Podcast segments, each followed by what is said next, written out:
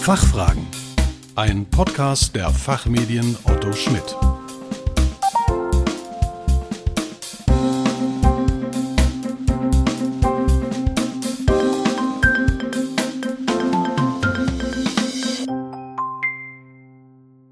Herzlich willkommen bei den Fachfragen.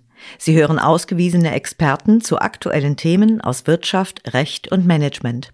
Mein Name ist Kerstin Pferdmenges und heute sprechen wir über die Twin Transformation, Nachhaltigkeits- und Digitalisierungstransformation aus Sicht des Aufsichtsrats, Ergebnisse der 23. Panel-Befragung.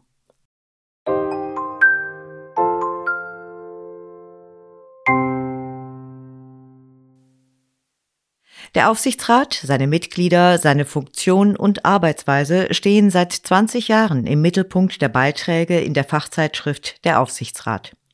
In Zusammenarbeit mit der Wirtschaftsprüfungsgesellschaft Deloitte und der Leuphana Universität Lüneburg wurde im Herbst 23 das Aussichtsratspanel vor 16 Jahren eingerichtet, zum 23. Mal durchgeführt, um wiederum ein Meinungsbild zu aktuellen Themen zu erhalten.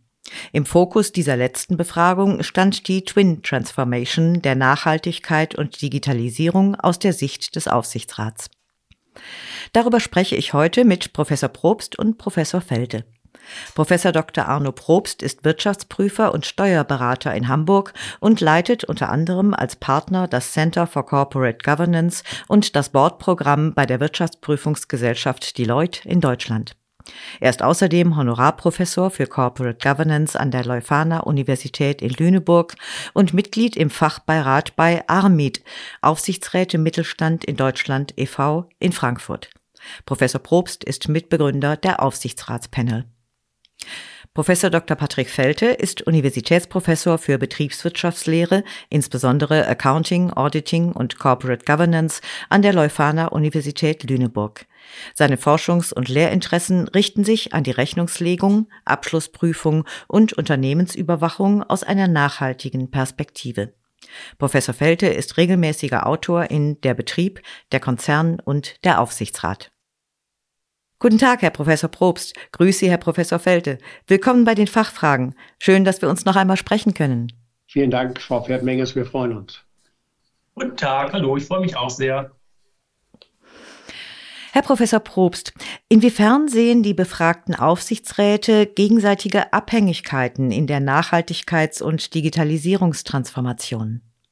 Ja, lassen Sie mich äh, vielleicht zunächst einige Ausführungen machen zur Methodik und zu den Teilnehmenden damit die Aussagen auch qualitativ eingeordnet werden können. Wir haben mit Hilfe strukturierter Interviews ähm, Fragen telefonisch bei insgesamt 100 Panel-Teilnehmern erhoben. Im Durchschnitt waren das über 25 Minuten Gesprächsdauer.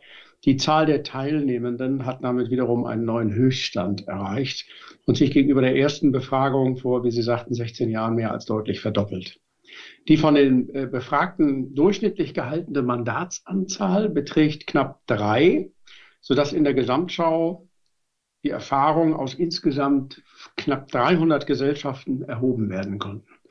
Bei den Interviewten, das ist ja vielleicht auch mal ganz interessant, handelt es sich um 67 Männer, 33 Frauen. Also die Frauenquote, wenn Sie so wollen, ist da erstmal erfüllt. Das hat auch in den letzten Jahren sukzessive zugenommen, erfreulicherweise. Das Durchschnittsalter der befragten Männer beträgt 64, über 64 Jahre, lag auch über dem der weiblichen Aufsichtsrätinnen mit äh, insgesamt knapp 60 Jahren.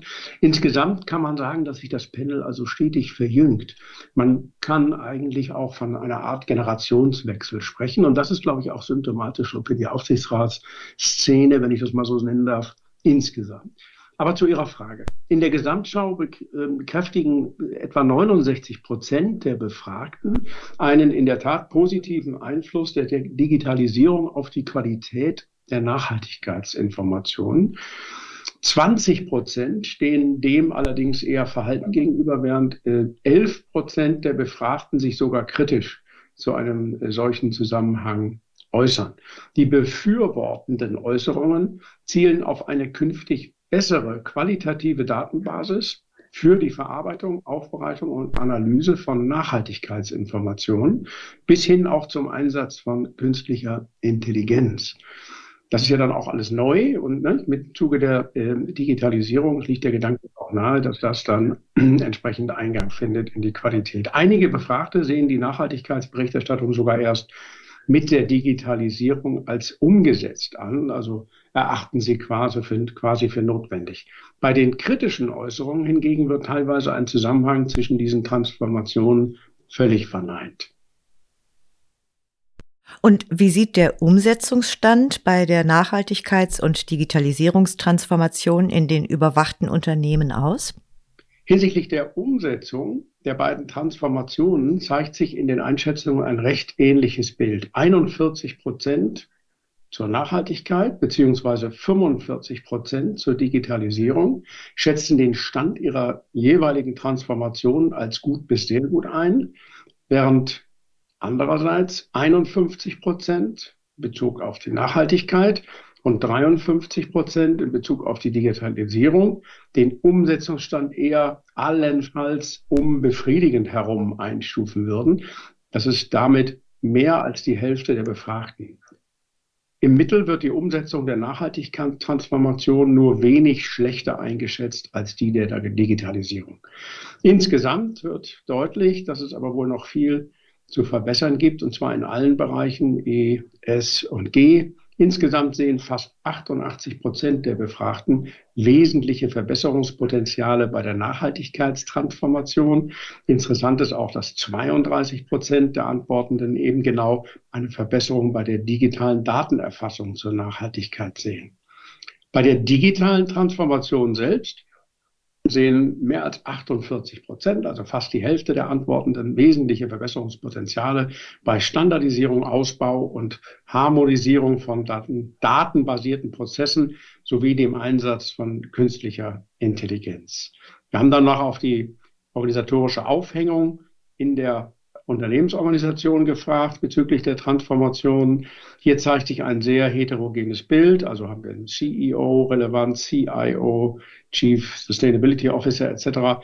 Ein erheblicher Teil der Befragten sieht aufgrund der strategischen Bedeutung die Verantwortung für diese beiden Transformationen direkt beim CEO mit etwa 46 Prozent der Befragten.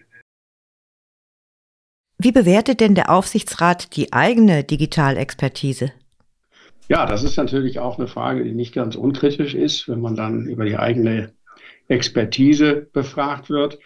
Äh, diese wird mit immerhin 39 Prozent als gut bis sehr gut eingeschätzt, jedoch selbstkritisch sieht sich mit 55 Prozent mehr als die Hälfte der Befragten nur auf dem Level rundum befriedigend, 6 Prozent sogar noch schlechter.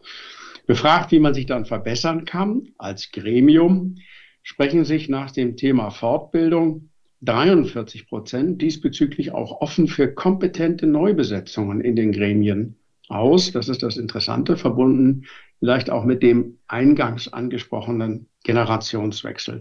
Nur 43 Prozent der Aufsichtsräte nutzen selber digitale Analyseverfahren im Rahmen ihrer Aufsichtsratstätigkeit. Lediglich etwa 24 Prozent planen eine solche Nutzung. Also man sieht schon, dass hier noch Room for Improvement ist. Ja, vielen Dank. Herr Professor Felde, wie sieht der Aufsichtsrat die eigene Nachhaltigkeitsexpertise entlang der Umweltziele der EU-Taxonomieverordnung? Ja, herzlichen Dank für die Frage. In einem direkten Vergleich der Umwelt-, Sozial- und Governance-Kriterien, die im Nachhaltigkeitsbericht nach der neuen Corporate Sustainability Reporting Directive, der CSRD, aufgeführt sind, überwiegen die Umweltaspekte deutlich. Die steht auch im Einklang mit der EU-Taxonomieverordnung, die sechs konkrete Umweltziele auflistet. Eine soziale Taxonomie ist dagegen auf EU-Ebene derzeit in weite Ferne gerückt. Bei der Beurteilung der eigenen Nachhaltigkeitsexpertise anhand der Kriterien dieser Umweltziele der EU-Taxonomie zeigt sich in unserer Studie ein sehr heterogenes Bild. Die höchsten Kompetenzen findet man in den Bereichen Klimaschutz, Anpassung an den Klimawandel mit fast 60 Prozent der Befragten und Vermeidung beziehungsweise Verminderung von Umweltverschmutzung. Das waren circa 56 Prozent. Danach folgten aber mit Abstand jeweils K44 Prozent die Bereiche um Übergang zur Kreislaufwirtschaft beziehungsweise nachhaltige Nutzung und äh, Schutz von Wasser- und Meeresressourcen. Weit abgeschlagen hingegen zeigte sich die Einschätzung der Aufsichtsräte bei dem Thema Biodiversität, Ökosysteme. Hierbei nur knapp 21 Prozent der Befragten. In welchem Verhältnis stehen denn Nachhaltigkeits- und Finanzberichterstattung? Wie schätzen die befragten Aufsichtsräte das ein? Ja, auch diese Frage ist sehr, sehr wertvoll. Die Befragten sprechen sich mit 61 Prozent deutlich überwiegend für eine geringere Bedeutung der Nachhaltigkeitsinformationen aus. Immerhin erwartet fast ein Drittel davon aber in Zukunft eine gleichwertige Bedeutung. Nur 35 Prozent der Befragten erachten die Nachhaltigkeitsinformationen schon jetzt als diesbezüglich gleichwertig. Der Aufsichtsrat befindet sich wohl selbst in einer Transformation zu dieser Fragestellung. Hier wird sicherlich der bereits von Herrn Professor Probst angesprochene Generationswechsel unserer Befragung sicher in den nächsten Jahren auch einen sehr wesentlichen Beitrag leisten. Herr Professor Felte, Herr Professor Probst, vielen Dank für Ihren Besuch bei den Fachfragen und für Ihre Einschätzungen. Vielen Dank, Frau Pferd-Menges. Wir bedanken uns für das Gespräch. Herzlichen Dank, auch ich bedanke mich. Liebe Hörerinnen und Hörer, der Beitrag zur Panelbefragung ist in Heft 1123 im Aufsichtsrat erschienen. Ein Kommentar dazu in Der Betrieb, Heft 5152 aus 23. Eine Zusammenfassung der Ergebnisse können Sie unter ar.redaktion.fachmedien.de anfordern. Die Links dazu wie üblich in den Show Notes. Wir hoffen, dass Sie gerne zugehört haben und dass wir Ihnen ein paar Anregungen geben und auch einige Fragen klären konnten. Vielen Dank für Ihr Interesse. Tschö und bis zum nächsten Mal.